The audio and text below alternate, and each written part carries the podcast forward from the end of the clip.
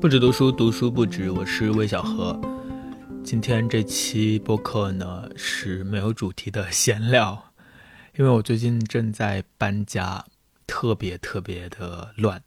现在我的房间里的书乱七八糟，然后嗯，现在刚刚整理了几箱，还有很多很多的工程需要做。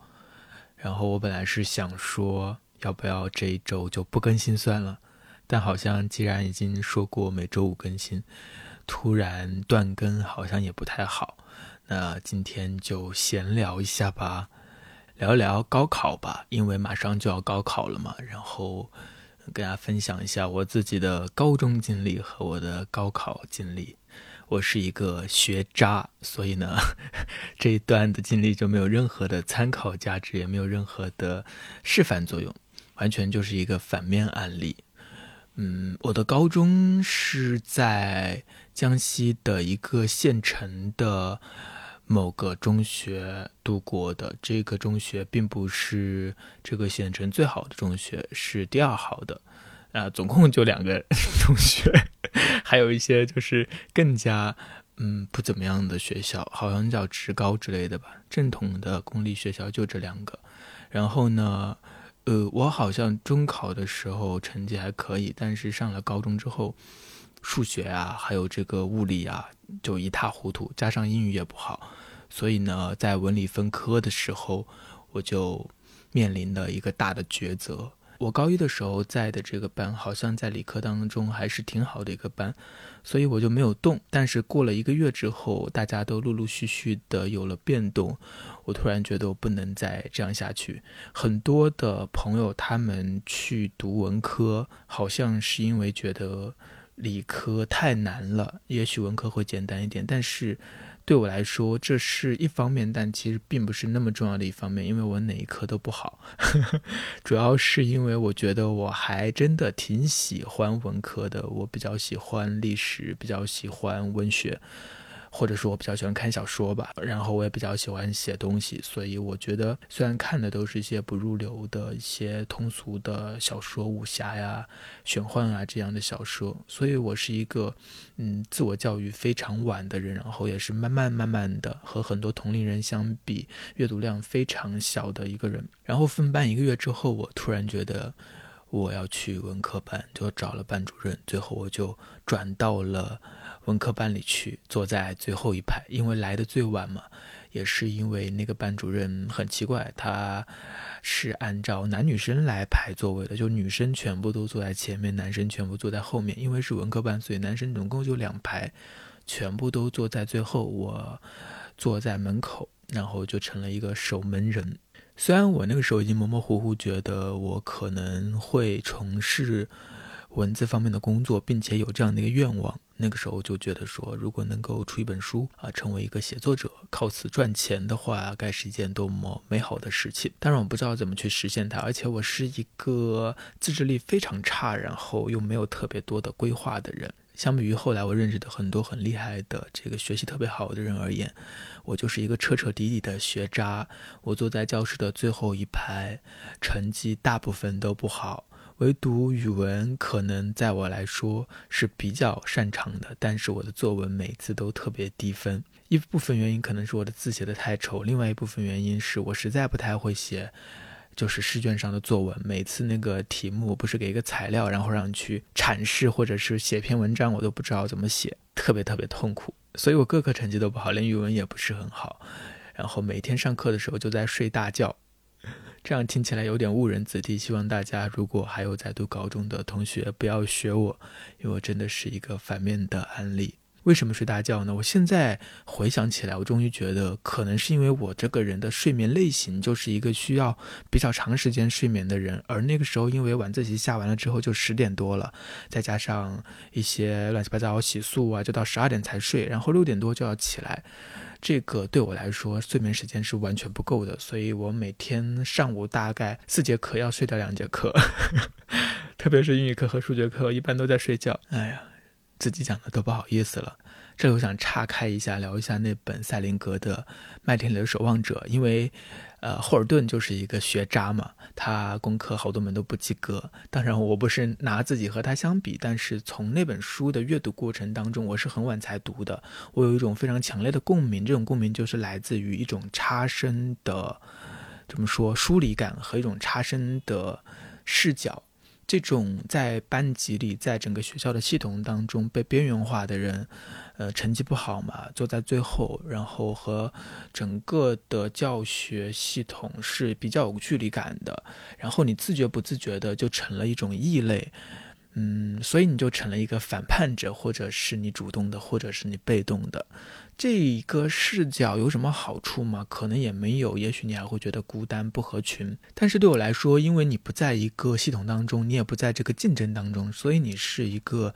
比较自由的状态，可以发展你自己，可以想你自己想想的东西，写你自己想写的东西。所以之前我在公号后台有人留言问我说：“这个麦田的守望者写了一个差等生的小说，有什么意思？有什么意义？”然后我就觉得这个世界真的是非常不一样的，每个人都有自己的一个成长经验，每个人都有自己的事业和自己的这种观察世界的角度。像我和霍尔顿就有非常强大的共鸣，因为我在那个时候也对成人世界有非常大的不信任，以及有一种非常强烈的反叛感，对于很多既有的秩序就想要离开、挑战，或者说是远离它。当然，这也是有代价的，就是你是一个差生。所以，当我糊里糊涂的在三年的高中生活当中，每天都是睡觉，然后读小说，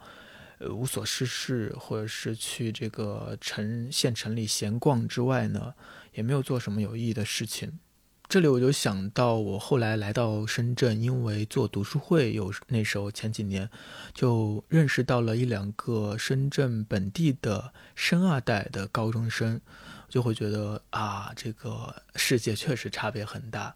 因为在我们县城里的高中生所接触到的世界，和后来我遇到的这些深圳本地的高中生，他们的世界是截然不同的。他们的视野，他们看到的、听到的东西，然后他们在做的项目，他们自己办杂志等等，所有的这些事情，我曾经呃完全没有想过。我觉得人的成长过程当中，事业是一个非常非常重要的东西。如果你都不知道、没有看见过，你就从来不会有这样的想法。前段时间不是有个新闻吗？讲的是一个考了十二年高考的一个已经三十多岁的一个男人。一个男生或者是一个男人，他从零九年的时候就参加第一次高考，然后考得不好，考了第二次、第三次、第四次，一直考了十二次。期间有一些他已经考上了二本，但是不是他喜欢的学校，所以他又回来读。在这个新闻当中，高考就变成了一个很奇怪的东西，它好像是，呃，这个新闻当中的当事人唯一会做的事情。而我们的世界其实远比高考要丰富。要博大。我之前还记得我在高中的时候有想过，我以后会不会后悔啊？就是学习也不是很用功，成绩很差。我比如说现在我已经三十岁了，我那时候就在想，等我长大了之后会不会后悔现在不努力呢？或者会不会后悔我现在成绩太差呢？那个时候我自己的一个想法是，我绝对不会后悔，因为这是我自己选择的。然后我也觉得那些课都很无聊，当然这也是为自己的意志力。的软弱找借口，但是后来我是觉得人还是需要后悔的，因为后悔其实是代表你在自我反省，这并不是一件很丢脸的事情。呃，一个绝不后悔的人是蛮可怕的。但是对于这件事情，就是我高中的时候没有特别努力啊，或者是没有成为一个成绩特别好的学生来说，这件事情我还是没有特别大的后悔的，因为我觉得那可能就是我的能力所在吧。我也压榨不出我自己有更高的水平了，所以虽然高中三年我成绩不是特别好，但是我却觉得是我自己的一个人生观和价值观养成的一个时期，也许是和阅读有关，也许是和我不知道，总之就是我一直都是一个比较嗯旁观者的角色。在任何组织当中，然后在高三的时候，我之前在第一期的播客当中也有介绍，我曾经有三个理想嘛，有一个就是当主持人。高三的时候，因为从南昌来了一个就是像一个传销组织的播音班。他到两个学校都进行了宣传，就是你可以来报这个班，然后呢，他就会有一些突击的学习，然后让你去参加艺考，也许你就可以去考这个播音主持的专业。那个时候我就异想天开，或者是我觉得，嗯，这是一条也许还不错的路。或者说，我就是很讨厌学校吧，然后我就去报了这个班。这个班虽然花了几千块钱，对我家里来说还是蛮多的，而且其实我并没有学到很多东西，就是技巧上的，不论是发音啊，或者是主持技巧等等，都没有学到很多东西。但是对我来说却非常非常非常重要。一个草台班子的，类似于传销组织的，没有多少真材实料的培训机构，对我而言却是一个自我启蒙的一条通道。因为参加了这一个班嘛，所以在整个我们的学校和县里的另外一所学校的这一群人就聚在了一起。然后呢，你就会认识到，除了你的同班同学之外，更多的人，你会看到哇，即使在这个县城当中，都有很多不同的参差各异的生活状态。由于我是住校的，所以其实之前都是没有察觉到的。另外呢，在这里你也会发现很多真的有多才多艺的一些人，和他们相处也是挺有意思的。更重要的是，因为要参加艺考，所以我们在。大概过完年之后，就首先去了省会，嗯，住了大概十多天，然后住在一起，每天去网吧，无所事事，然后有考试的时候就去考试，是非常散漫，然后也非常看起来不着调的一次活动。然后呢，等到过完年之后呢，也有一些同学会自己去参加其他学校的考试。比如说，我有个朋友就去参加了北京电影学院，或者是南广学院，或南京的其他学校的一些考试。我呢就哪也没有去，因为我在第一期已经说过了，我和几个同学去了长沙，然后也报了两个学校。但是你会发现，这个主持人他有一个要求，就是你的身高要达到多少多少，然后我的身高也没有达到多少多少，所以呢这一条就刷下来了。再加上我其实是没有才艺的，之前迫不得已我说要我来说个相声吧，结果呢也没有练好。而且我一直都是一个特别自卑的人，直到现在为止，我在很多事情上还是会首先有负面的反应，会觉得自己不够好，不值得被肯定。当然，我自我知觉是知道这样是不好的，但是那种情绪上的、情感上的直接的反应，是你知道了也很难即刻改变的。因为你要考试，所以你就要去外省，这对我来说是非常新奇的经验。因为那个时候十八岁了，我哪里都没去过。就连省城我也只去过一两次而已，所有的人生经验都局限在小县城里，所以去到一个外面的地方，是一个扩大视野的好机会。虽然也没有做成什么，但是对我来说确实有一个打通的作用。我记得我在长沙还报了一个学校的戏剧文学的专业，面试里这个考官他出了一道题，那一年是二零零八年。他就问：“二零零七年的诺贝尔文学奖的获得者是谁？”我就懵了，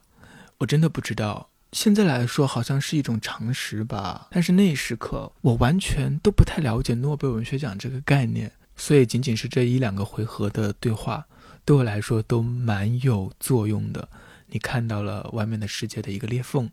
通过这个裂缝。嗯，你看到了一些可能。当然，后来就参加了高考，然后我一考呢，也没有去考很多的学校，因为我是一个习惯于退后的人。如果这个事情做不成的话，就退一步，那就再退一步。最后呢，我就只以这个高考的成绩也没有考得很好，非常糟糕，就上了一个专科学校。然后在这个学校里呢，也依然不是一个好学生，就很多课都不会去上。其实当时高考完了，还有一个选择的，就是你可以不读，你可以像很多我们当地的一些同龄人一样，选择出去打工、出去工作，嗯，早早的进入社会，早早的赚钱。但是我没有选择这一步，即使是一个很糟糕的学校、很差劲的学校，我还是随便选了一所学校，然后去上了。因为我大概知道，如果那个时候就出来工作的话，我可能只能去工厂的流水线上，或者是去一些。呃，餐厅做服务员或者做导购员等等，就是这样的一些工作的机会。即使以后可能还是面临这样的一个前景，但是能够缓冲几年总是好的嘛。所以就随便去读了一所学校，在学校当中也没有特别好的经历。我前面有说过，就是我大概在高中的时候就已经有了自己的一整个的。人生观啊，价值观啊，所以整个体系好像没有多大变化。我仍然是属于一个自己培养自己的这样的一个过程，虽然很多可能基础的东西并不是特别好。但是我一直相信，就是人是一辈子的事情，不用那么早放弃，然后朝你感兴趣的事情上努力，你还是有些事情可以做的。我当时虽然不知道我以后要做什么，但是我知道我不想做什么，我可能不想去做一些，比如说靠关系来维持生活的这样的工作，因为我真的不擅长和陌生人社交。我也不习惯于说那些违心的话，不习惯于阿谀奉承，所以有时候会有高中生来留言问我有什么书可以推荐给他的时候，我往往都是一脸茫然的，因为我高中的时候看的都是价值不是特别高的书，嗯，都是一些青春文学，